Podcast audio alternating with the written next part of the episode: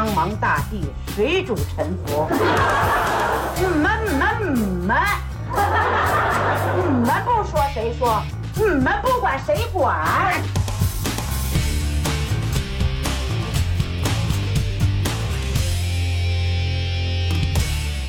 ？Hello，大家好，欢迎收听我们的新一期节目，我是老崔。今儿介绍我们一新朋友哈，来八代跟大家打一招呼。哎，我是八代，哎，我来自另一个播客叫喜形于色，但是那个播客你现在已经不可能在墙内继续听我的新节目了啊，啊，是吗？为什么呀？我不更新了，我现在都放到 Spotify 啊、Podcast 啊，哦就是谷歌所有你在墙外的平台，你就直接搜喜形于色就能搜到了。就是不花钱听不见的那种。对说这炒菜班子的一个原因是因因由于前一段时间那个小红书那件事儿，对，小红书那件事儿其实可以说挺多的。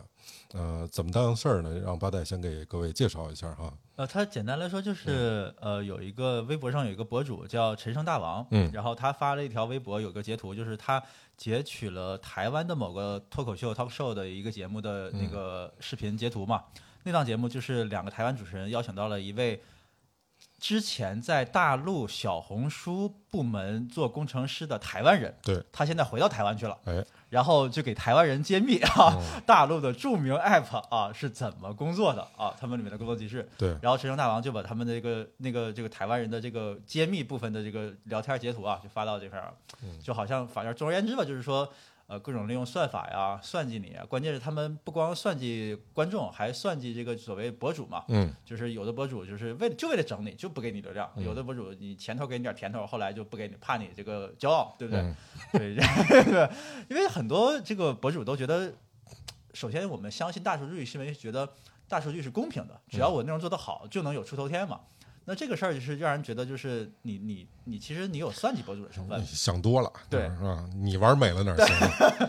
所以就小红书那边公关就就开始公关他了、嗯啊，然后就找着他了。嗯然后他就把那个之前那个微博在公关之下，他又隐藏了，其实别给人惹麻烦了。嗯然后他又发了新的微博，然后讲了小红书怎么关他了。这个公关问题就特别有意思，嗯就特别草台班子。我一看就是他这个博主挺会那个写文章的哈，他一发微博我一看就很激动，因为他说就微博有个新的功能嘛，嗯就是可以像之前像空间一样，就是能看到来空间踩你的人的足迹。哦所以那个小红书的客服啊，他在他的空间反复的踩，在他微博反复的浏览、反复的阅读啊，然后就被他发现了足迹。问题是这个足迹，其实你要是花会员是能消除掉的。哦在小红书没舍得给他们客服号开个会员，嗯就没消除掉，就被因为发现了。他们那报销流程太长了，嗯肯定是这样。然后后来又经历了一系列的事件，小红书开始是跟他打电话啊，后来就找到就没经过任何人的同意就找到了他的电话号码，私人联系。哦，当时因为他联系的时候，他在日本正在那个北海道呢，嗯，风雪嚎天的，快冻死了。对，就没打电话，然后改成了就是微信那个文字，嗯然后也是因为微信文字嘛，就留下了一些小红书方面的这个呃跟他沟通的一些图片截图，嗯。然后这条微博他又把所有小红书沟通的过程留下来。嗯。总而言之吧，就是说让我很感触很深的，就是他最后一句话，就是说，在我们看来，这个无比巨大而强大的小红书这个这个算法面前啊，就你你一个这么庞大一公司，你可以你可以任意的调戏你所有的观众和你的博主，但是当你面对一个公关危机的时候，还是显得如此脆弱而草台班子。嗯就是他的一切公关过程是非常让人无语的，就是他的整个公关不仅没有呃让这个事件平息下来，反而让这个陈山大王这个博主觉得你在侮辱我的智商，嗯，对吧？非常中国，非常中国。用这样的方式。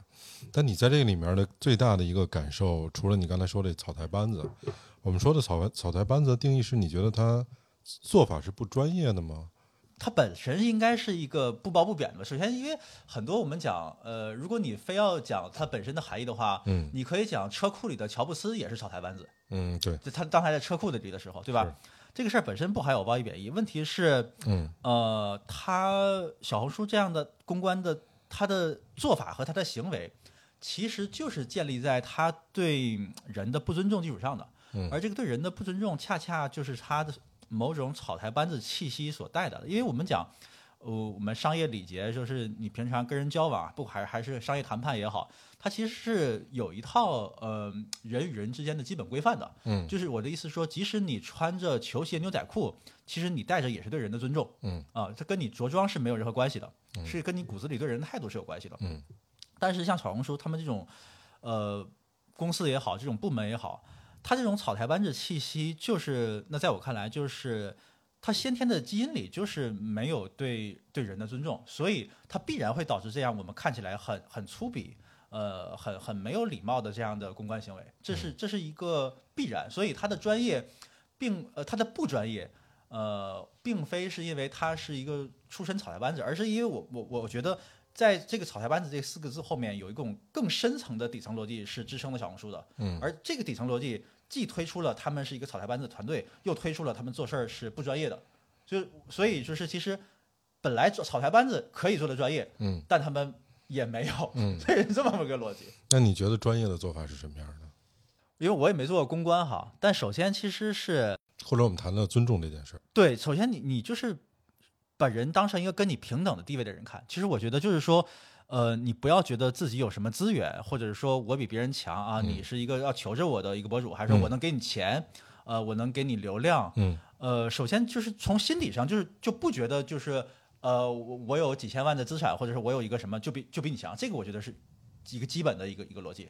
那在此基础之上，你在跟人沟通的时候，你就不会说那么盛气凌人。然后他，因为他这个帖子里面还写到，就是小红书几次跟新浪微博投诉他，因为他没有接小红书的电话，小红书就投诉他说他人身攻击，啊，这太怪了。对，这就很奇怪，哪比较荒谬儿哪儿。跟哪儿？对就是说小红书一方面跟这个博主联系的时候，他是带着好像是老师，我跟您沟通沟通的态度背过去，这个咱咱们就太熟悉了。嗯背地里你又跟新浪微博是这样投诉我的，嗯嗯。那你这个就是有点太那个人面兽心了嘛，对不对？我觉得他如果要是投诉都能成功的话，他可能正常的沟通也就不需要了。呃也就不需要了。那幸亏就是微博和小红书好像还算竞品嘛，嗯，对不对？还 算竞品嘛。其实我看过那个你给我发的那个链接哈，这里嗯面包括他们基本上所有的一个聊天的嗯过程。我其实并没有感受到那么深的你认为的那种不尊重，比如说你说的第一点就是带有这种背后有多少资产，就后面后面有后戳来跟你去聊的这种盛气凌人。我觉得他基本的话语还是比较客气的，在陈述一个他的需求，然后两个人进行沟通。但我不喜欢的是你说背后他做的那些动作啊，比如说你一方面跟我沟通，一方面你去投诉在微博上面，这个我不喜欢。你的那个感觉是从何而来的？你比如说你刚才说，呃，他有那种盛气凌人的感觉，首先，他第一点就是说我不能接受你直接给我打电话这回事儿，嗯，这个我就是不能接受的。嗯嗯他可能觉得就是说，因为咱们都知道这个事儿，其实在现在来说不是那么礼貌了。你都来我微博了，你不私信我，你你想什么呢？对不对？嗯就是起码私信一个嘛，对不对？他这个首先他就觉得，嗯，我如果能直接找到你的联系方式，那就好像就显得我很我很厉害怎么样？这个我就是很不舒服。当然他可能没说哈，但是我是我是觉得就就很不舒服。嗯就我就算你能找到我联系方式，但是咱们基本礼节嘛，对不对？就是就是这么个逻辑。然后就是那那一套嘛，就所谓的就是就是说，哎，这个大过年的都不容易啊。先礼先礼后兵啊，对对我看都就话里有点夹枪带棒，对对对对啊，就都都不容易。那其实，然后然后最后再寄出，咱们都知道，就是说，啊、我是个小编，我是个工作人员啊，那个你也看在就是那个别给我增加工作量的份儿上，就就那什么。然后最后陈升大王他也就是也确确实实就是说，就是其实这一套就是。你说这个小编他有没没有说刻意利用他这个就是小编的地位说说怎么样吗？我是觉得，反正如果是我干这活儿哈，我不会要求别人说你体谅体谅我吧。就算你不体谅小红书公这个公司，你体谅体谅我这个在小红书公司的个人吧，我觉得这有点很绑架。但他有可能就是苦肉计，为了达成一个目的嘛。我是觉得，反正因为这种事儿，我记忆中出现过很多次。嗯呃，不管是哪个平台，就是出现很多，我一时举不起来例子。那很多次都是说，哎，我也是个小红书里面干活的，你就帮帮忙吧。我就特别讨厌这种。嗯其实你你都来这公司了，你就不能承担点责任嘛，对不对？嗯，反正我就受不了这个。但是对他来说的这个公司赋予他的责任是把这事儿搞定，对，无论用什么方法。嗯，当然，这个方法我们说还是得在这法律范围之内的方法。他用的就是常用的这种苦肉计的方式，对对对表示这个自己的不幸和表示，呃，想博得对方的同情。嗯，但实际上其实也成功了成功了。啊。但是他没想到的是，后面又写一遍这样的事儿，其实确实还挺多的。嗯，小红书又是一个现在比较炙手可热的一个平台哈。不好的是，他没有回应这件事儿本身，嗯，对吗？他从头到尾就没说这件事儿本身，啊，你你到底是不是这样？你是不是打压这个博主啊？嗯你是不是给了流量，后来又贬贬下去啊？诸如此类的这种嗯方式，这事儿本身大家都不讨论，这也是特别中国特色的一件事儿。说着说着就说出另外一件事儿了，对，嗯，就转过头去就变成变成其实跟这事儿大家也都会忘了，而且而且这里面你提醒我了，这里面还有一个就是说，呃，他在借着前员工是台湾人，同时上了一个在大陆不能播出的节目这个事儿说事儿。他说你都截那个图了，说明你这个心有点不爱国呀。他有点拉大旗扯虎皮，想把人往这个方往往这个爱国主义情绪上引了，这个非常下作，啊非常非常下特作。这是特别傻逼的一点嗯啊，这跟爱不爱国一点都没关系。对，我觉得他根本就没明白什么是爱国这俩字儿的意思。然后另外一个呢，我看了就是咱们说小红书那哥们儿哈，嗯，也不是特消停啊，我 增增增增上了好几个，对吧？台湾年轻人要都使小红书，会不会有什么其他的问题啊，诸如此类的，嗯也挂上点关系。嗯当然，这是一个比较敏感及其热点的事件。我觉得无论从这两岸，大家可能都对这事儿有点关心，对因为它神秘嘛。呃，你自己用小红书吗？我从来没用过，就是 我其实有很多次被勾引，就是因为我在微博、微信里面，别人给我分享一个什么东西，嗯，或者我刷到了，然后点进去，然后只是一个简略的嘛，然后我想看更多的，他就告诉你下载小红书才能看。嗯，我被勾引，但是我从来没下载，为什么呢？你不喜欢这平台吗？我不是很喜欢啊、啊，我不知道为什么，就是你看，因为首先有可能是因为我这个人呢，其实本质上还是有点就是说所谓的。呃，崇拜权威，就是我从小就喜欢看 CCTV，你知道，人都特别搞笑啊。这 CCTV 就是比通化电视台、比吉林电视台权威嗯啊，它比长影频道权威，嗯所以我相信权威。就广告一个广告，如果在 CCTV 播放了，那我没问题啊，好广告。我就我小时候这么傻逼，你知道吧？但是其实我骨子里这种说，呃，我希望找到一个高人的想法没有变。嗯所谓的高人，其实就是一个好编辑。嗯呃，就像读库的老六一样，嗯呃，就像呃以前凤凰周刊的黄章进一样，嗯呃，就是他是一个好编辑。我希望这个好编辑推荐给我那些一些内容，而不是呃刚毕业的李小编辑给我推荐内容，更不是一些算法。嗯而小红书在我看来没有这样的好编辑，就仅此而已。那其实我这个逻辑就是从牛博网给我培养起来嘛。哦啊，老罗那个时候就是他就是来编辑，然后给你推荐首页好内容。嗯那其实我也是一直坚持，就是说我关注的应该是一个呃活生生的有个性的人。嗯那这个人其实他输出的不光是某一方面的东西，而是一他整个人的这么多年的一个经验、学识和修养。那这个方面是我非常喜欢的。而小红书这个平台，我没就是在我没使用这个之前，我还没从跨圈的角度知道哪个小红书上面的人是足够牛逼到成为一个好编辑，能出圈，然后让我知道的。嗯没有。那相当于我要自己去筛选出来好东西，同时我又不放心把我的品味完全交给小红书的算法和小编啊。但我觉得你说的这个大概是三个问题哈。嗯第一个问题是说，呃，如果我觉得这个平台在一个初期阶段，或者说它就是一个小而美的，或者说足够垂直，它可以有这种编辑推荐制，比如说像小宇宙，嗯它推荐的好不好咱单说哈，嗯。但是它确实有有一些是编辑推荐的，他听了你的东西，然后他觉得好，然后或者说他们有其他的维度吧，但是你能看到人的痕迹在那上面，嗯这是一个。第二个呢，咱们就拿咱们这个熟悉的这个领域啊，喜马拉雅，嗯。喜马拉雅比小宇宙体量大得多，它的问题是在于，它可能没有办法完全的这种编辑制，嗯，啊，再比它更大的像抖音，那我觉得它就根本不是一内容平台，，对，根本它就是一数据平台，人站在它面前就是一个标签和数据，啊，它完全就是抓取你的内容好与不好，跟这事儿没关系，就是流量多了就是好，点赞多了就是好，它的评判标准很单一。所以你刚才说的那个问题，我觉得得分三个事儿去讨论。啊，你喜欢的这种呃有人味儿的平台的这个这个给你的感觉，但如果它足够大的话，它可能就没法有人味儿啊。嗯，嗯，你有想过这个问题吗？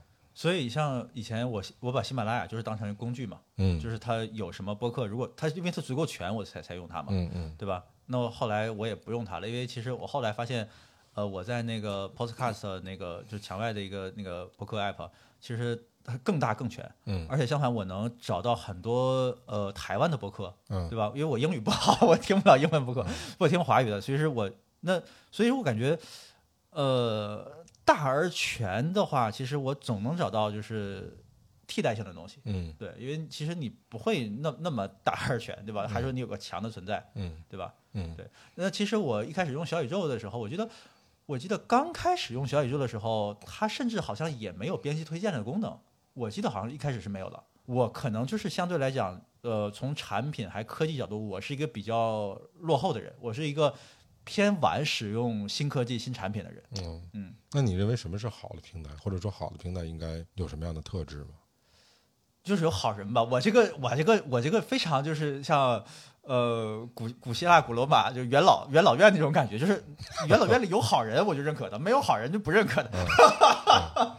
那问题是说，呃，如果我们说这个编辑，他嗯他得足够够品位，嗯，然后他推荐的东西你才觉得靠谱。对，可是他的够品位是取决于什么呢？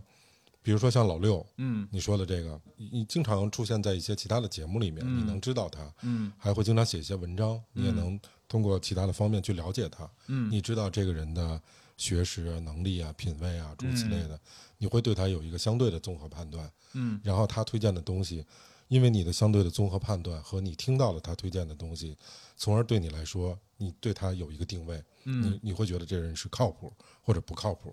但其实其他的编辑，你是大多数编辑你是看不到的，或者读库里面的其他编辑嗯也未必是你认识的。嗯那你怎么去判断这个平台你不认识的这些编辑推荐过来的东西是好是不好呢？呃，就还是比如看这个，哎，平台会产生调性嘛，嗯对吧？首先平台会产生调性，嗯那像比如说，他已经如果在一个创始人的那个管理下，一个平台有了调性，那肯定我会更加相对这个相信这个平台，对吧？那哎，我讲个例子，比如说，呃，我以前用盖德排行榜，嗯它它不是一个那个内容平台啊，它是一个纯这个呃用品的性价比的一个比比较和推荐的一个平台。嗯它那个联合创始人叫郑楚，嗯呃，然后在那儿，嗯然后我我是相信郑楚这个人的。首先，郑楚啊、哦郑楚是以前做《时代周刊》还是财经什么的，我忘了，一个记者嘛。后来他那个联合创始了这这个这个这个平台，然后那个我经过他推荐才用的嘛。那后来其实就很典型的例子，就是因为后来郑楚润了，然后也不在盖德干了，然后我就不用盖德了，哦就这么简单哦啊、就是。有可能盖德创始人那个另一个创创始人李铁比较恶心，我也觉得他李有可能我觉得他李铁比比较恶心，但是其实对这种恶心的人，我并没有那么在意，因为嗯其实他如果不公开表示他的恶心，我也知道世界上百分之九十五的人都很恶心，嗯。但是一个好人走了，我很在意，嗯，对我在意是这个东西，那他走了，我就可能我就觉得我不会再有再用盖德了。你评判这个所谓的好人的维度是什么？就是我之前在微博关注过郑楚嘛，然后他整个人调性，其实那个老崔刚才你讲的一个很很关键的一点，就是说这个人要通过各平台渠道发声嘛，嗯。然后让别人知道他。嗯。那我觉得一个很重要的是，我觉得这个人要足够勇敢。这个勇敢指的是他敢于在他一切热爱的、感兴趣的领域说话。嗯而不是藏着掖着。比如说，我举个藏着掖的典型例子，呃，财经领域的人都非常藏着掖着，所以我很难相信呃吴晓波、马光远、叶檀之类的人，因为他们只谈财经。嗯但我相信一个人在生活里不会只聊自己就是所谓的本行业的事儿。就像我和老崔可能聊播客聊什么，可能聊很多很多东西。嗯我跟我的同事们可能中午也会聊一些球什么之类的。那我相信一个人的这些他涉及范围肯定是足够广的。有一些人他们就只聊那个很窄领域的东西，我就没办法健全对这个人完整人格的一个评价。嗯但相反，像郑楚，那他作为记者，其实他各个领域事儿都聊，那我就会对他有一个很很健全立体的一个评价。那他这个首先基础上在他在于敢聊，对吧？他敢于表达，嗯就是虽然他知道那个都不是很专业，但是他也敢于发声，那我对他就会非常更加宽容一些，也嗯会也会更更欣赏一些。那对你来说，你举个例子啊，嗯比如说你的节目现在是一个一百万的订阅量，嗯会不会因为这个订阅量给你带来的呃经济利益，给你带来的知名度而影响你的发声呢？对你而言，我肯定是不会。不会。我肯定是不会。就是反正至少从我现在的角度来看，我没有什么说害怕说为了隐藏什么，或者说我觉得啊、当我有了名气，或者说我有流量，可能有些话就不敢说，嗯对吧？那我其实我就到那个时候就退一步嘛，对不对？嗯其实你就你就少获一点流量嘛，对吧？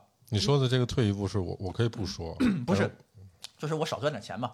哦，对，那有些人就那个时候他就是想的是进一步说，我怎么把我这个短期的利益放大嘛，质量最大化嘛。嗯我这一周能参加三个通告，我就别参加一个；嗯我能拍八个戏，我就别拍俩，嗯。对吧？但是如果我们今儿说到这儿的话，哈，我觉得会有听众想说，因为你还没有这一百万粉丝呢，嗯你可能不知道这一百万粉丝带给你的价值或者生活上的、呃根本性的改变。你要想一想这个事儿，因为你可能完全就没有了这一句话哈，因为嗯，咱们这儿因为一句话什么都没有了，什么都没有，了。哎不新鲜这事儿。哎，其实嗯这个事儿我倒觉得你不用等到你有很大这个数，可能不是一百万，可能十万一万，不用到那个时候再想啊。因为我就经历过没有的这个阶段嘛，我就就是被封了嘛，嗯对吧？被下架节目了嘛。嗯你反过来这样想，你一百万粉丝的时候，你损失五十万，你剩下的粉丝还足够你就是有一个基本盘嘛，对不对？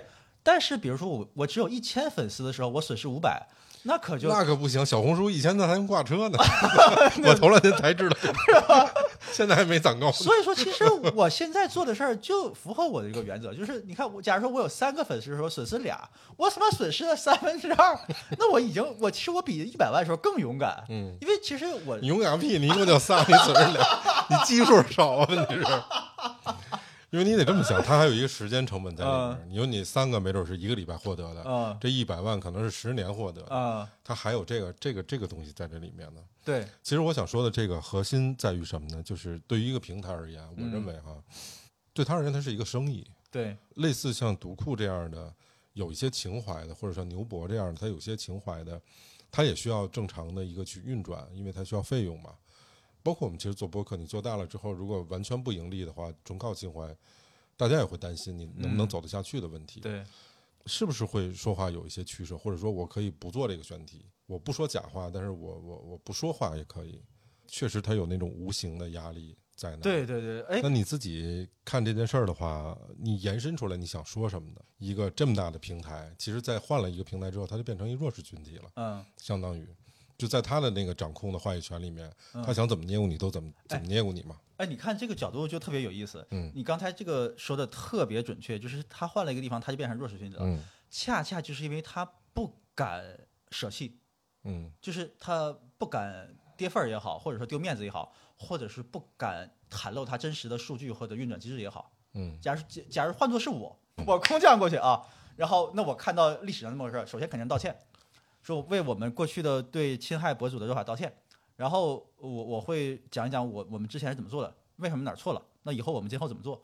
那所以他首先他不可能为他历史道歉嘛，因为他这个东西他不可能改，因为这个东西是对他来说赚钱是有帮助的，所以你看他不敢舍得，就是说不敢公开讲他的数据，然后不敢直面这些博主和用户的疑问，那本质上都是说我不能丢下我一丁点儿赚钱的可能性，嗯因为这个整个的呃人工干预和加上这个人工智能的这个推荐机制，是让它源源不断的呃抓住用户，同时呃榨干博主的一个工具。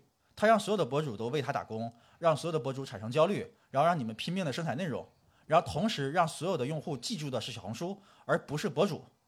那这个是最为他的利益最大化嘛？嗯，所以说，那就像你刚才问我的，当我有一百万粉丝的时候，我肯定为了会拍一个好的东西而砍掉五十万粉丝。嗯，但是他不会为了让这个社会整个的我们讲帕累托最优改进一点而砍掉我自己多少盈利，嗯他不愿意做这个事儿。嗯那就是媒体责任的事儿，或者对我我我举个例子，就是很简单一个例子，就是，呃，有些事儿其实我们自己动手做的话，就从我们这儿开始，就能就能让这个帕累托自由改进一点点，就非常典型一个例子，就是我们如果能自己在家，呃，把牛奶盒、塑料瓶这些东可回收的东西规整到一起。然后你放到垃垃圾桶那儿，那个可回收的，或者说你放到旁边的空地上，因为会有那个呃阿姨或呃或或者大叔去捡走嘛，让他们的劳动力就会小很多。嗯嗯就这个事儿，我可能比我直接丢进垃圾袋多付出了五的劳动值。嗯但如果我不做这个事儿，而是混合在脏东西一起，那那些捡瓶子、捡牛奶盒的阿姨，他们就要多付出九的劳动力。嗯这个社会平平损失掉了四点的劳动力。嗯那这个五，如果那我选择我我做这个五的劳动力，我虽然损失了五的劳动力，但是让整个帕累托最优社会减减少了四的损失，那我会去做这个五的劳动力。嗯，对，就这么简单。那那会儿就是真的共产主义社会了。共产主义社会咱这辈子看不到，对，原始社会咱没看到，共产主义看不到。咱们初级阶段，初级阶段，对。嗯那我因为我觉得你你说的这是一个相当于，呃，所有的条件最后集结成一个结果，然后这个所有的条件都符合最优的那个结果的时候，他们会同时产生的。对，它是一人的事儿啊，它还不是不是一个规则的事儿。嗯就是你怎么定义这个平台，以及你在这个平台里面你要赋予它什么样的社会责任，这平台的社会责任。嗯我认为中国的这个商业企业集体的道德感都是非常差的，嗯嗯，真的是非常差的，也都是有奶便是娘吧，嗯。差不多也都这样吧。然后我可以讲讲那个我之前在那个呃播客公司工作的那个一段好玩的经验、嗯啊。好了，就是我们讲了草台班子嘛，我们之前讲了我实名啊，之前我之前在那个荔枝播客工作啊，嗯呃，大家就是那个荔枝其实总部在广州嘛，嗯然后我在北京，他们那个后来新成了一个部门，就叫荔枝播客部门，然后就是在北京这边，我们内容内容团队也在北京，然后有一些朋友同事在那做，我 P.S. 一下啊嗯，八代从荔枝离职是因为他吃不惯打边炉，他必须觉得这个涮呢必须得是铜锅，产生了极其强烈的矛盾，后来不不欢而散。嗯对我我我是受不了，白切鸡里面这个鸡 鸡都是都是红色儿都带血的，我受受不了。原则性太强。嗯然后然后那个我觉得特别有意思，呃，有一个那个我们当时有个活动，啊，呃，是和那个阿那亚什么就是什么候鸟候鸟三千吧，还是什么嗯我忘了，就是他们阿那亚后来那块儿那块儿组织一个什么艺术节吧，然后跟播客什么联动，多少个小时连续不间断的那个做播客啊，就是这个直播间一直开着啊，就直播现场直播播客，然后然后一开始数据很差嘛。可可能没有多少人听，那我们就要做假数据，这个肯定是中国互联网大家都知道的嘛，就我们做假数据。前台加水。对，然后我们就是，当然这个假数据还不是说那个我们呃我们是内容制作人操作的嘛，其实他我们在广州有个专门的那个数据组的同事，他们是来操作的。嗯那很多其实那个像直播这种，就是他们来定，就是我们这场直播我们要给做到多少。就候鸟直播，它那个也是也是，就是我们在不断的给他刷人嘛，就是直播间可能因为那个各种的来来回回的听众什么的，然后就有一天晚上，呃，他们那个其实因为是个二十四小时不间断的，但是后半夜他其实一般是放那个音乐的，对我听了不可能有人聊的。然后音乐会那天我们就那个数据的同事啊，就忘了把直播这个激励，我们叫激励打引号的一个激励，就是就是刷数据嘛，给下下来了。哦，然后他就一直刷。对，所以后半夜他还有他妈几千人在直播间里，听音乐，听音乐嗯，所以乐队的夏天贡献还是很大啊，的。就就他还这后半夜还有这么多人听，就很厉害啊。当然，当然可能人家没好意思直说嗯，但我相信他们不是傻子，都知道这个是怎么回事儿。但是不可能直直接那拿你这个问你这个怎么回事儿，大家都表面上还装作就是不知道，有就就是呃。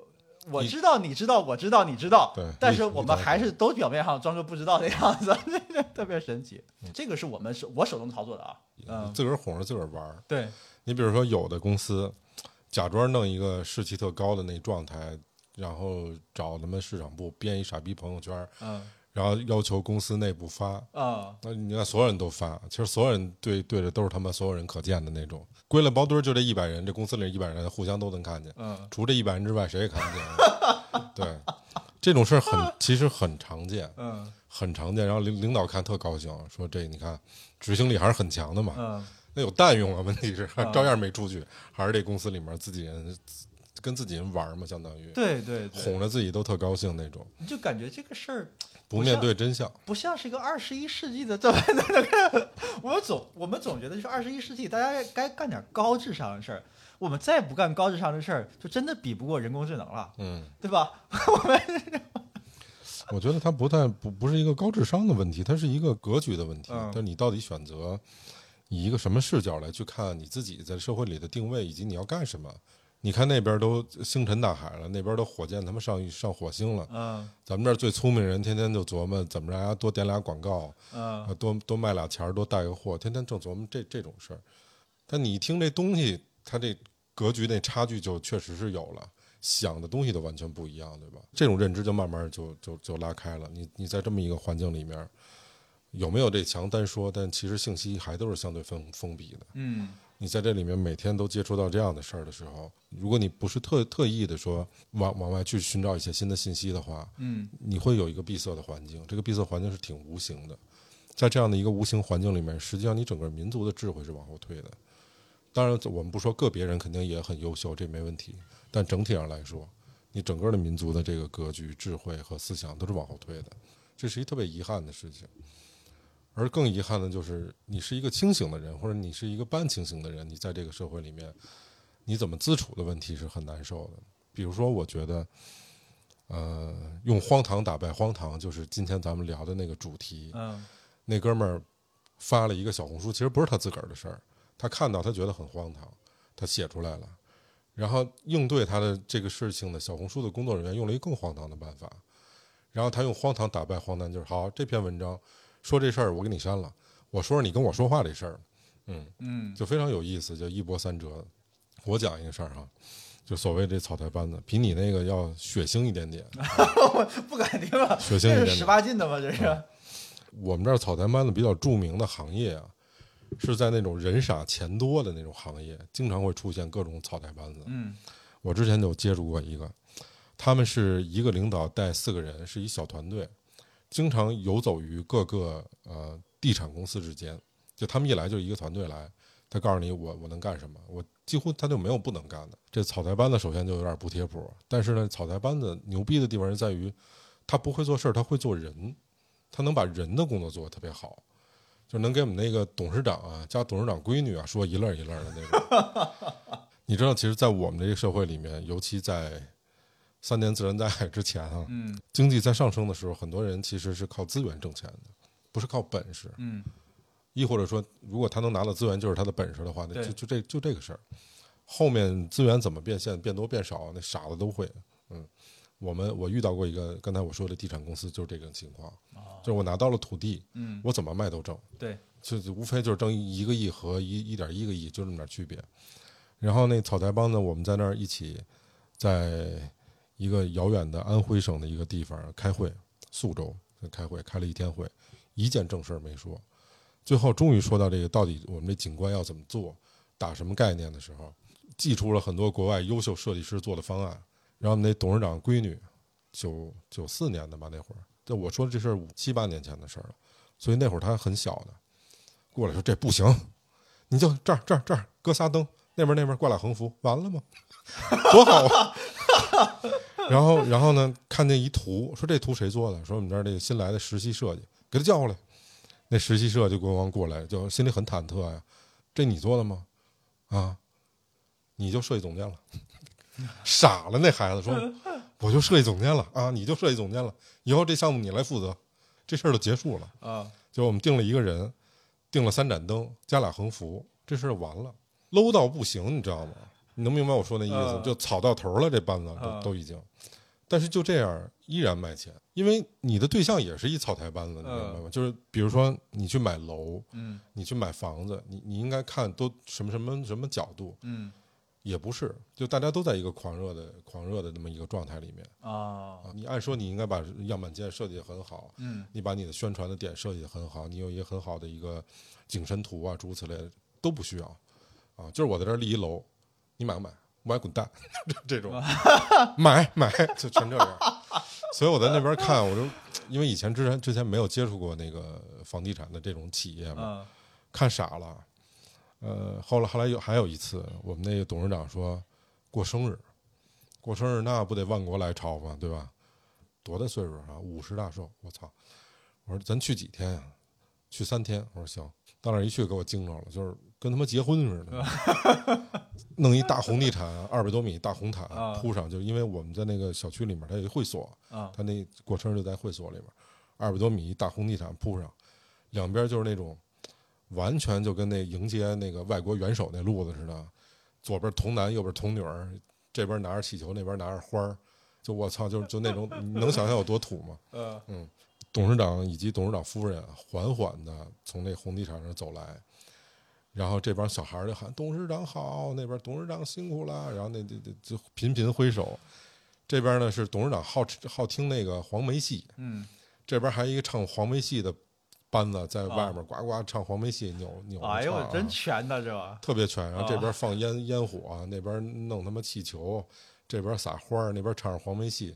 这不是最牛逼的，最牛逼是这红地毯走过去进到会所里面，会所改现代乐队了，因为那会所是一欧式建筑，啊改乐队萨克斯了，你知道吗？啊这边唱着黄梅戏，那边弹着萨克斯。然后正式开始，我们那儿有一个老师，他们那帮老师都是以前的当地政府退下来的，因为有那政府关系还在嘛。哦特点就是会说，整个就跟那媒婆似的。以前那媒婆不叫说好山嘛，俩俩山都能给说到一块儿去，太能说了。所以我们那个我也学不会那口音啊，就那意思。我们这董事长跟谢晓东是朋友。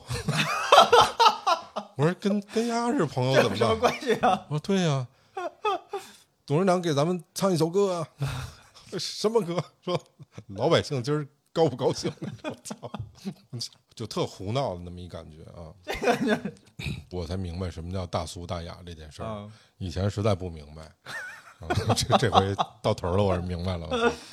太牛太牛逼了，那事就还是这个肉身限制了他的趣味，真的就是嗯导致了他必须跟着老百姓搞跟老百姓一样的东西，这个没这个必要，真的、嗯没这个高必要。我们以前那公司是在那个在北京的总部是在华贸，嗯就非常好的写字楼。嗯董事长带头抽烟，那那里边是严禁吸烟的，啊你办公室里也不让不让抽，带头抽。他一抽，你想剩下那哥几个都抽啊！嗯我操，那大雪茄那么老憨，腾 一屋子烟。嗯一会儿我们旁边是泛美航空，啊对面是一个什么国外律师事务所，嗯是最后连着物业加上那律所，外加上航空的所有人上我们这儿都要打架来了，因为他那楼顶儿是通的，哦，中央空调啥的，所以那烟啊 都跑人家那儿了。我操那哥儿几正抽，那物业说你们家再抽烟就是那意思啊，滚蛋！就、啊说我们说我们这儿不租给你们了啊。啊那老板说就抽完这一哥，啊 还牛逼呢。就其实就有点像你说，就是我有钱，我跟这儿租，你怎么着？嗯我抽根烟，你有什么不乐意？他骨子里就不理解这件事。不理解所以呢，我回到这个小红书这件事儿来看啊，因为我最近呢是一直在做这个小红书，呃我也不叫做吧，嗯我就没事闲的发点照片然后他们跟我说那个什么一千粉丝能挂车，嗯，就是呃带货是吗？我也不知道，开始我真不知道挂车什么意思，啊我被嘲笑。购物车呗，我理解。对对对，啊我被嘲那我理解还正确了是吧？你比我强，我被嘲笑为土鳖，我以为挂车，他们说挂车挂车，我真的以为是拖挂车，我说啊这拖跟拖挂车有什么关系？后来说挂车哦是挂购物车。咱们头两天有一个新闻，但是一个新闻非常小，可是我注意到了哈，好事儿，是我们那个殡葬行业的专利是世界第一我操，啊，好像是六千这，发明啥东西啊不？知道六千项是世界第一。我操哎，哥们儿哥们儿就给截了一图，啊那截图发上去你不得写一标题吗？啊！我标题写一真棒，下面正那能量哎，多多好啊！人家那报道也是挺正能量啊的，就是这殡葬行业什么是专利发啊明是世界第一，啊开创了什么这那个的，挺好的一个很很正能量的新闻。我写真棒，哎呀，一会儿那个小红书给我告诉不符合规范，给我下了，哎，为啥呀？哎，我就开始有点较上劲了，你知道吗？我说行，换一词儿，真行，啊搁上去了，也你妈给下了，你知道吗？发一个真棒，真行吗？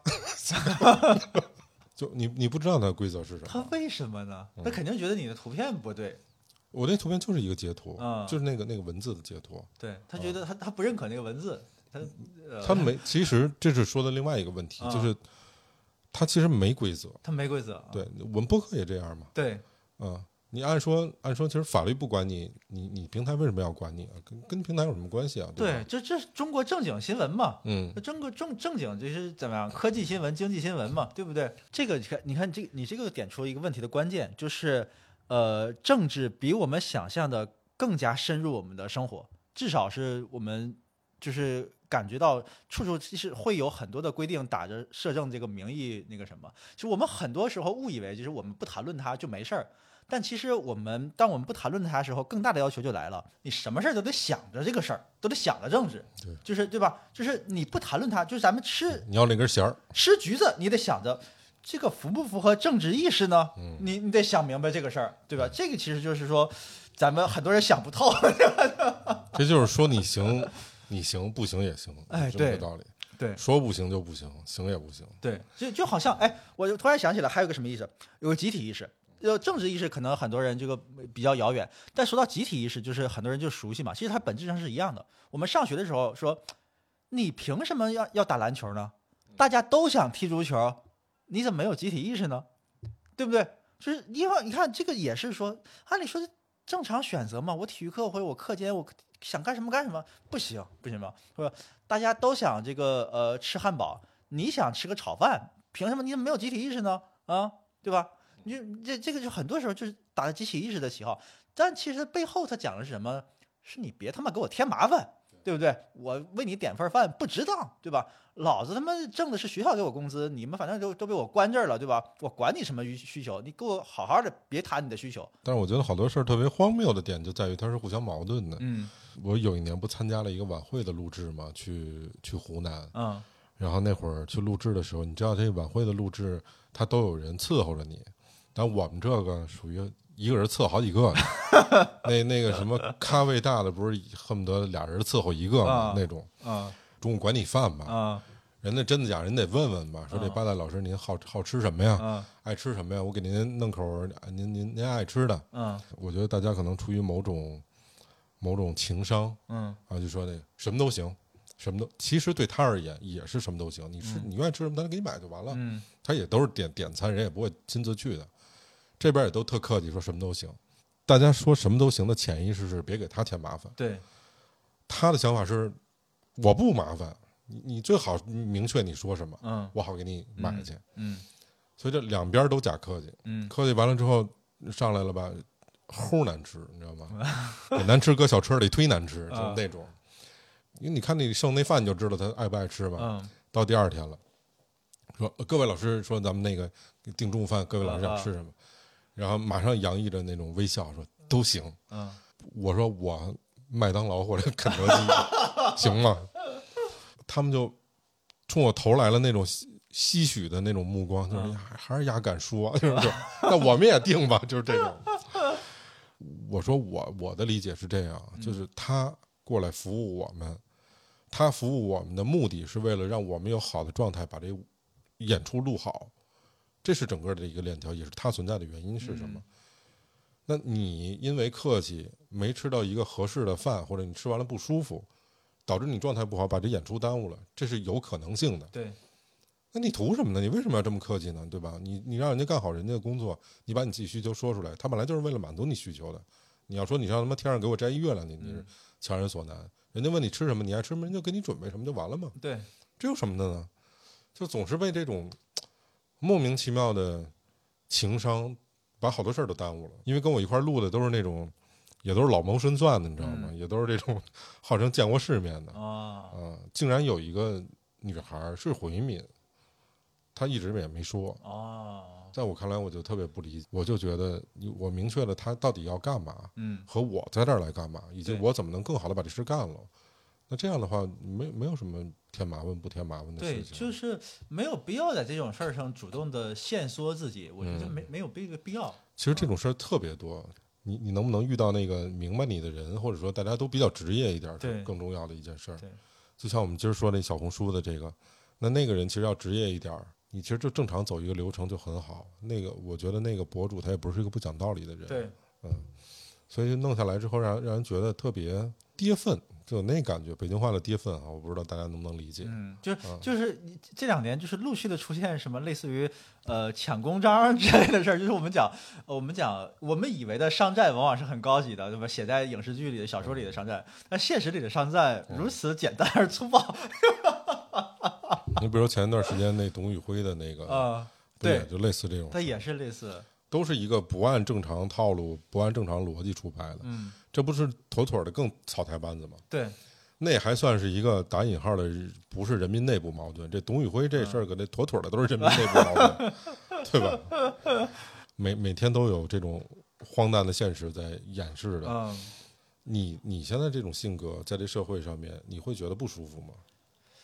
很不舒服，就是呃，怎么讲呢？就是就像你刚才讲的，你的那个就是那个那个盒饭的例子，就是感觉大家做的都过了，就是就像就像呃，哎，我不知道你听没听刷没刷到那个后来罗永浩讲那个老于的铁公鸡的事儿我说到过，啊、就是那个鼓掌那个吧，就过了。我就觉得现在大家用力过猛，就不管是什么吧，就是我能我能接受世界上有些人喜欢拍马屁，也能接受有些老板喜欢听马屁，但是咱适度就好，没必要做的像那个人那么过。我觉得，咱们回到这个话题哈，嗯我觉得这草台班子有他自己的生存之道。如果说我们定义这个草台班子，泛指说业务能力上不是特别好，嗯让你觉得他做的比较 low 或者完全不符合一个行业的基本规范的情况下，做出来的事儿会拿出来让人家曝光了之后当成笑柄。那这个情况下，其实应该讨论的是为什么这草台班子还依然存在、嗯这个问题。嗯很有意思。我的理解是这样，我觉得大概分三个层面哈。第一个层面是一般草台班子真的都挺会为人的，嗯就反正你要不就做对事儿，要不就跟对人嘛。你的领导或者这草台班子的老板，他也不是傻子，他大概知道你的能力水平在哪儿，但是你好用啊，你指东不打西啊，嗯指南不打北啊，可能是一个非常荒谬的决定，依然执行的非常好。啊，要要傻 傻就傻到头，所以这这是对于老板而言他的价值所在。那第二个呢，往往这草台班子是有两面性的，它对上是一面，对下是一面。反正在我的职业生涯里面，我看到的就那那用力过猛那哥们儿，啊就典型属于这种的。嗯，实际上，我不知道你知不知道他后来的那个我知道他是贪污了嘛，对对而且贪污的非常拙劣。啊，这就是草台班子的另外一个特点。对，就就是他终于获得了他的利益然后做的真的太拙劣了，啊拙劣的让你不敢想象，就是你连一点拐弯都不拐嘛，对吧？对吧？直上直下直来，实在接受不了。对，哎呀，然后这是第二个事儿，然后第三个事儿，我觉得是最牛逼的，这是我完全做不到的，脸皮厚这件事儿、嗯啊，他真的可以在众目睽睽之下可以说出那样的话，这是特别牛逼的一种能力，也是凭本事来的啊。牛逼牛逼！我是亲历过这样的酒酒席场合的，就是公司团建嘛啊，我亲历这样的场合，我我真的受不上。中国的公司团建是特别看人性的，嗯特别看人性，在尤其酒桌上啊，所以我觉得有有些饭是可以真吃的，有些饭是不能认真吃的。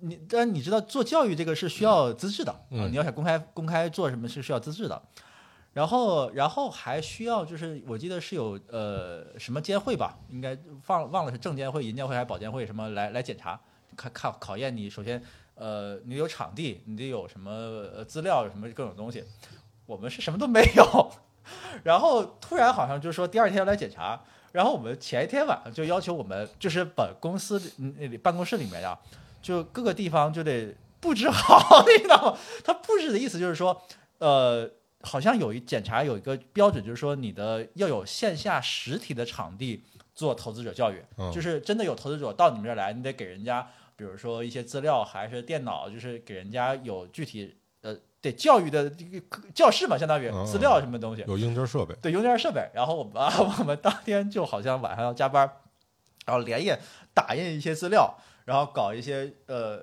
类似于易拉宝或者是泡沫板之类的东西，然后贴墙上贴哪儿，把哪个办公室哪个会议室布置成什么投教园地之类的。应付检查的。特傻逼！我就我这个事儿就是恍惚间回到了我小学应付公开课、应付检查那种时候，就是你只有那个时候，就是教教委、教育局的人要来检查你们学校的卫生，还是什么环环老师听课什么之类的，才有这种很傻的东西。我寻思，我都成人了，成年人大家还这么干，嗯而且这个东西我觉得是瞒不过去的，嗯就是有可能是我没深入那个圈子哈，我总觉得你就算贴上这些东西，人家一看知道啊，就是说，那你第二天其实你还要或者说什么时候你还会要找一些群众演员来当投资者嘛，来被你教育我，觉得这些都是都是心照不宣的事儿。你举我举个例子啊，嗯因为你说的这可能离离大家伙儿远了。嗯你比如说像大众点评上面那评价，嗯商家刷的嗯啊，或者商家要的，我给你点什么好处，你给我写一什么东西，嗯假是无处不在充斥的。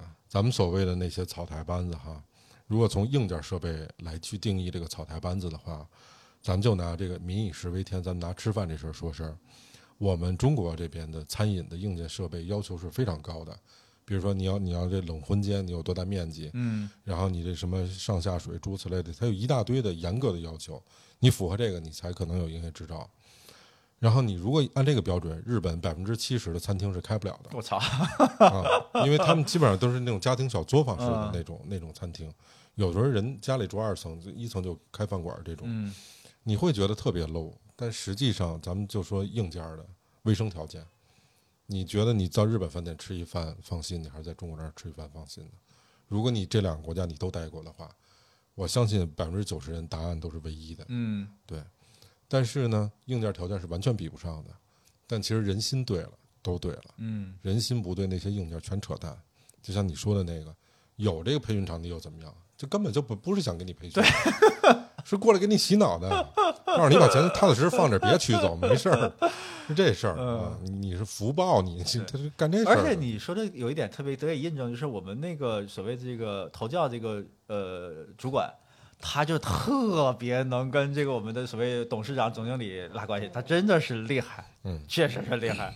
对。我我还还有一个就是嗯。接着你刚才讲的，其实呃，我想到的就是你刚才讲到我们讲呃，有很多人都研外国人都研究什么呃性恋去了之类的，嗯。其实，呃，中国有人研究这种东西，但是我觉得他们就很奇怪，他们是等退休了才开始研究。像之前那个美团的王慧文吧，还是谁？嗯我记得他自就离开美团之后，然后拿着钱就搞什么就是前沿的科科技去了。是一个京东的还是谁的联合创始人？他是因为他自己有病，是渐冻症，对，然后所以他研究关于健康的东西。然后那个是以前拼多多的创始人吧，他好像也是说要拿了钱，然后就在研究嗯别的东西，嗯也是要好像是要研究大健康、生命科学领域，对吧？他们是知道研究这些玩意儿是有价值的，但只不过就等你等的时候，我赚够了钱，然后这个功成名就的时候，其实可能也是就怎么讲讲高位套现，对吧？我高位把公司卖了，然后我抽身而出，要开始研究这些东西，因为等到他们那个欲望，在我看来就是说，呃，咱们说的无私一点是为了整个社会的利益，那说的狭隘一点儿是为了自己的能健康长寿嘛。所以很多有钱人、富人都研究这个东西。那但是为什么你们不能在你们在成长期间，你们就一边赚的钱一边研究它呢？或者是这个环境，为什么说王慧文非得等着他离职了，然后才开始这个东西？我我其实是有点，我有点困惑，我不知道是为什么，还是说，啊，这我觉得这问题特别好嗯好解答，嗯因为中国人对不能马上变成钱的东西是不感兴趣的。你比如渐冻症，京东那哥们儿，嗯他不得这个病的时候，他当然可能并不关心这个事儿，嗯但得上之后唉也很遗憾吧。嗯，但我觉得他有这个觉悟或者有这个意识，至少在这个领域能跨出一步，或者让更多的人关注这个病，这倒是从这个角度来说是一个积极的点嗯啊。但是我们的民族性就这样，比较趋利。嗯嗯，咱们这个都是没老钱，都是新钱，对，是不是草台班子？我们也不太好确定啊。但是有些事儿做的太 low 了，可以值当我们在节目里面聊一聊的。嗯，那个我想请老崔那个嗯给大家推荐推荐什么作品，就是我觉得特别呃，就是随便啊，嗯，呃影视的或者书的呃，或者是一个人，或者是一个节目都不嗯限，或者是一个地点什么都不限。那节目那肯定就是能力有限了，没有比这再好的。推荐个影视作品啊，都行都行啊，啊，我推荐一影视作品，前两天我刚看的，嗯，叫《古尔达》。什么古尔达？古尔达哎，这个名字好好可爱啊！呃，听前面这个你可能不知道是谁啊，啊后面他就叫古尔达梅厄，就梅厄夫人的一个故事。梅厄我有印象，但我现在不知道是以色列的一个女总理，哦她赶上了第一次中东战争，哦，是一个半纪录片的形式，比较写实，没有加什么样的一个文学上的或者说艺术上的修饰。讲的就是说，这老这老太太当时可能得七十多岁了，而且身患癌症，但她在这个位置上的时候赶上中东战争哎呦天哪！啊，她是提前知道什么叙利亚呀，包括这个埃及啊，要嗯要打以色列，他是嗯提前知道的，他们情报部门就已经得到了这个情报，但问题是，他跟美国有协议，嗯他不能提前动手。哦，对，所以他就很两难。我觉得有时候这种政治人物就有他自己非常牛逼的地方。一方面，他如果提前动手，我先先打你，我会少死很多兄弟，嗯我会少死很多以色列人。但是这样的话，我我我从我在道义上是破坏了和平的嗯啊。他就非常两难，因为他的一个决定会导致很多人的死亡或者不死，啊，就跟那个罗斯福决定这个原子弹那个事儿是一样的。在这过程中，演了他背后的那些挣扎，那些铁娘子外的，作为一个女人趋利避害，或者说作为一个政治家，他有很多面，非常有人味儿的一部电影。他作为一个奶奶级别的人，他有那种同情，有那种不舍。无论是对这个国家、对战争和对生命，然后同时他作为一个政治家，他有那种铁腕儿，他有那种坚定不移。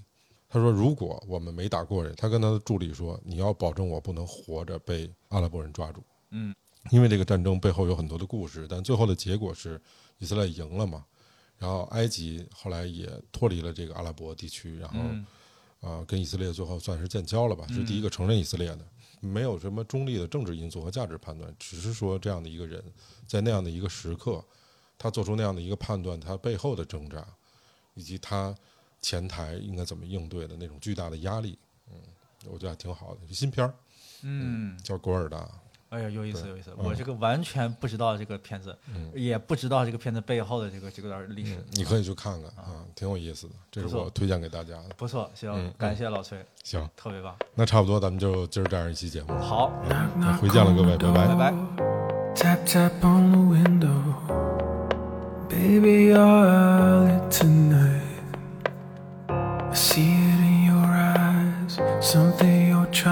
拜。Baby, don't fight it. It's only a heartbreak. Nothing I can't take. Been here before and I got up again. It's only the end. I'm making pretend someday I'll find someone who finds me